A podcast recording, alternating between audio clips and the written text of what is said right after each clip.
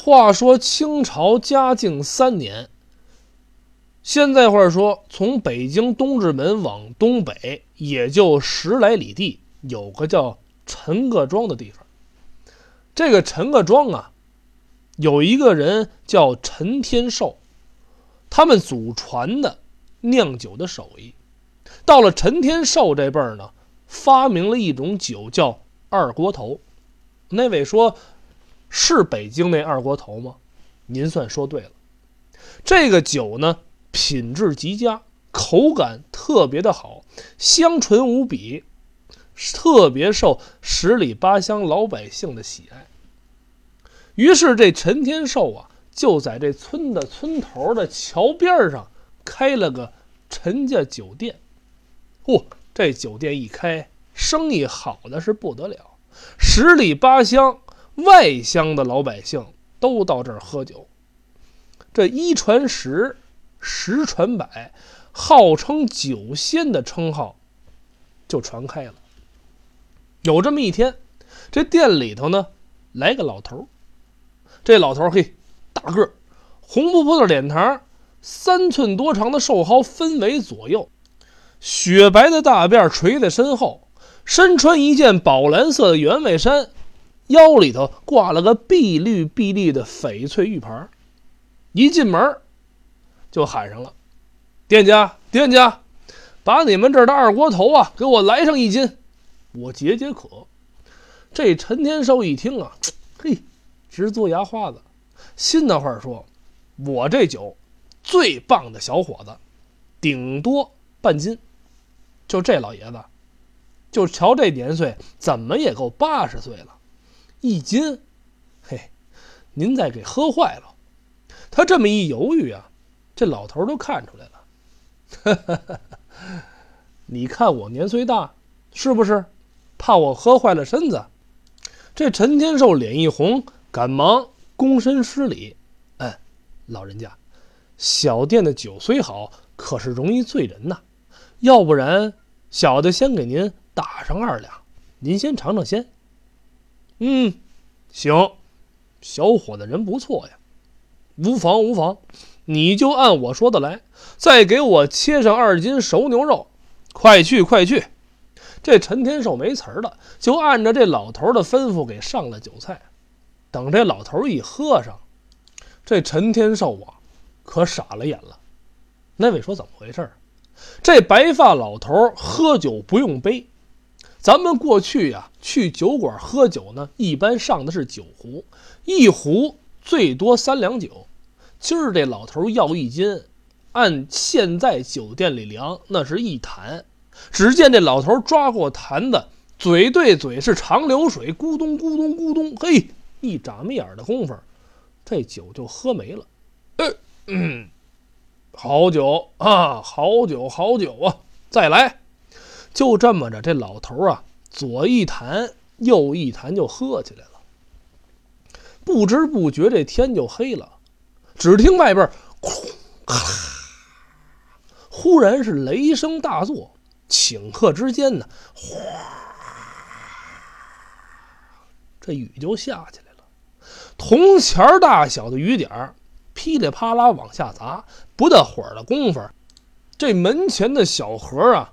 就给下满了，这水一慢慢慢慢往上涨，就把这桥也给淹了。陈天寿一看，这小桥让水给淹了，这肯定是走不了了，就对着这老人说：“老人家，您看这大水把桥给淹了，您这么大岁数，又喝了酒，今儿啊，您就别走了，不嫌弃的话。”就住我这儿吧。老头一听也是这么回事儿，就应了。于是这陈天寿呢，把门板上上，又端了新的酒和菜，陪着老头呢，又开始喝起来了。不知不觉的，天儿就黑了。这老头啊，估计是真喝多了，一头倒在这炕上，不大会儿的功夫啊，就睡着了。陈天寿呢，一看。笑了一声，呵呵，觉得这老头挺有意思，马上回身呢，到这柜橱里去取被褥，想给这老头盖上。等他再一转身，啊！当时吓得他好悬没把这被子给掉到地上。原来这老头啊，没了，躺在床上的是一只雪白雪白的大狐狸。这陈天寿愣了半天，才缓过这口劲儿来。哎呀，原来这老人是狐仙呢！他就哆里哆嗦的拿着被子给狐狸盖上了，自己就躲在灶台边上忍了这么一宿。第二天天光放亮，老人起来了，陈天寿将这脸盆端来伺候老人洗脸净面，又端来饭菜早点。让这老头吃，老头啊，觉着怪过意不去的，心话说：“我这么大岁数的人了，跟个孩子似的，不知道检点，现了原形，把人家给吓着了，挺过意不去。”一个劲儿的向陈天寿赔礼道歉，这就要回去。陈天寿啊，真是个好人，心里一点没怪罪老头，极力的挽留。你呀，也别留我了。到了八月中秋时节，我还来，你就给我预备好酒就得了。于是这老头呢，就扬长而去。一转眼儿，就入了秋了。陈天寿的买卖还是那么火，他这二锅头的大名啊，忽忽悠悠、忽忽悠悠就传进了北京城。这一天。京城的八王爷骑着大马，带着随从，出了东直门，就直接来到陈家酒店。店家，上酒上菜。八王爷端起了酒碗，使劲这么一闻，嗯，香。汁儿都喝了一口，好酒。这八王爷呀，一看见这好酒。也不管什么礼节身份，解开上衣这纽扣子，敞胸露怀，呵，左一碗右一碗就喝开了。转眼的功夫，这一坛酒就下了肚，扒拉扒拉嘴儿，再来一坛。哼，好家伙，这八王爷带着这帮秋辈把这酒店里的二锅头喝了个干干净净。等喝完了，八王爷一抹嘴儿。我是当街万岁爷的兄弟，你酒可不赖呀！走了。说完这话，也没付钱，带着兵丁，骑着马是扬长而去。哎，可怜这陈天寿啊，只能在边上唉声叹气，收拾残局碗筷。没辙呀。要说这八王爷。喝酒喝美了，他坐在这府里就直琢磨：我要是能把这配酒的秘方弄到手，这京城二锅头不就是我八王的了吗？想到这儿，这八王爷心生一计。第二天天刚亮，王爷带着一行人马又奔这陈各庄而来。进了酒馆，八王爷是。大马金刀的坐在八仙桌边上。今儿个陈天寿可给吓坏了，心话说：“昨儿那酒钱您还没给呢，今天这么早，这门板还没开，您就来了，怎么茬儿？”他就战战兢兢在一边候着，一个大气儿都不敢出。八王爷手里摇着纸扇，盯着这陈天寿：“你就是这二锅头的师傅，陈天寿啊？”是，是小人。好，你的酒啊，我是真喜欢。我呢，昨天喝了你的酒，可不白喝。给你介绍个大买卖，不知道你乐意不乐意呀？您，您请说。我想跟你这儿订酒，打明儿起啊，你每天。往我的八王府送上十坛酒，酒钱我照付不误。这陈天寿一听就愣在这儿了，新的话说：“您昨儿的酒钱还没给呢。”还得再定，一定还十坛。我这二锅头一天不出十五坛酒，您真把我当冤种了？可是转念又这么一琢磨，哎呀，得罪不起呀！别说是个王爷，就是本地的地保，我也惹不起呀。没辙，万般无奈之下，只得是点头。小，小的是求之不得，哈哈哈哈哈哈！痛快，记着啊，打明儿起，给我送酒，不得有误。书中代言，这八王打的什么主意呢？他想要这二锅头的酿酒秘方，可身为当朝王爷，金枝玉叶，不能因为这么点小事儿当众欺压百姓。于是就想借这送酒的名义，把陈天寿扣在府里，然后再要秘方。到那个时候，也就天知地知，你知我知了。于是这王爷吩咐好了之后，就回了王府。转过天来，天光放亮，陈天寿是装好了美酒，推着车往京城就走。刚到村口这小桥的桥心的时候，你说怎么那么寸？耳轮中就听着咔一声巨响，这桥从中啊是断为两截。可怜这陈天寿连人带车，呜就坠下去了。陈天寿一着急，哎呦，完了！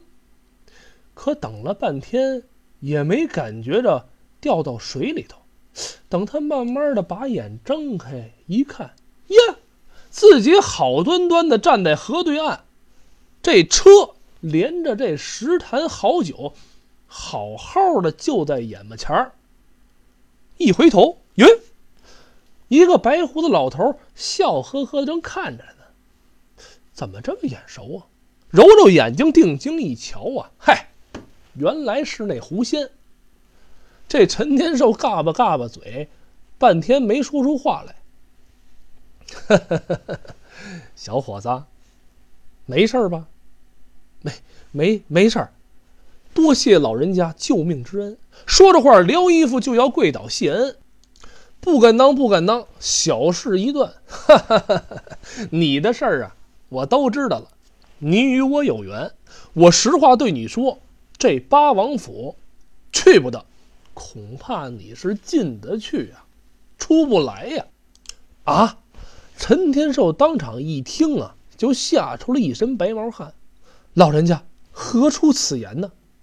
嘿嘿，年轻人呐，你毛嫩呐，你会酿这二锅头，这就叫怀璧其罪呀！他八王爷想要你的秘方，明着他不好意思，就给你来个暗的。悄没声的把你扣下之后的事儿，我不说，你也明白了吧？听到这儿，这陈天寿是傻在这儿了，这脸呐，一会儿青，一会儿白，这汗滴滴答答顺着两鬓一个劲儿的往下直流啊。老头拍了拍陈天寿的肩膀，小伙子，别怕别怕，妈，今天到此。我就是来给你解围的。说着话，老头往前一指：“你看，那不来了吗？”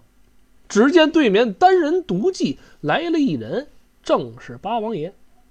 原来这八王啊，生性多疑，他生怕这陈天寿言而无信，天不亮就赶过来了，看看这陈天寿到底能不能守约。打老远的。八王就看见陈天寿跟一老头站在河边，比比划划，跟这聊天他这气儿啊就不打一处来，两脚一磕马凳子，这马就冲过来了。未到切近，扬起手中的马鞭，就想抽死这俩人。这老头啊，叹了口气：“，天作孽犹可为，人作孽。”不可活呀！老头，我今天就要为天除害。只见这老头左手一扬，喊了一声：“起！”这八王爷连人带马就悬在了半空，一挥手，去，就把这八王爷和这战马扔进了河里。可叹，那么大的八王爷，就淹死在了河中。陈天寿看到这儿，如梦方苏，扑通一声跪在地上，梆梆梆给老头直磕响头。老人家对我有再造之恩，天寿无以为报啊！陈小哥，请起，折杀我老狐狸了，区区小事儿，不必挂念。老头扶起了陈天寿，接着说：“你回家去吧，好好造酒。我老狐狸啊，有机会还得去你那儿蹭酒喝呢。”听到这儿，陈天寿也乐了，连连点头：“老人家放心，我一定给您酿最好的二锅头。”说着话，推车就要往回走，可他一看，又傻眼了：“怎么了？桥没了。”回不了家，老人家，这这可如何是好啊？哈哈哈哈哈！你忘了我是谁了吗？你来看，老头从怀里掏出一根筷子，喊了一声：“去！”只见这筷子迎风变大，就落在这河上。一道金光过后，一座汉白玉的石桥可就架起来了。这下可把陈天寿给美坏了，扭回身就要给这老头谢恩。可再找，这人是踪迹不见。打那以后，陈天寿的酒坊是越开越大，生意做遍了大江南北。这石桥就是当地老百姓为纪念这狐仙除害，起名为酒仙桥。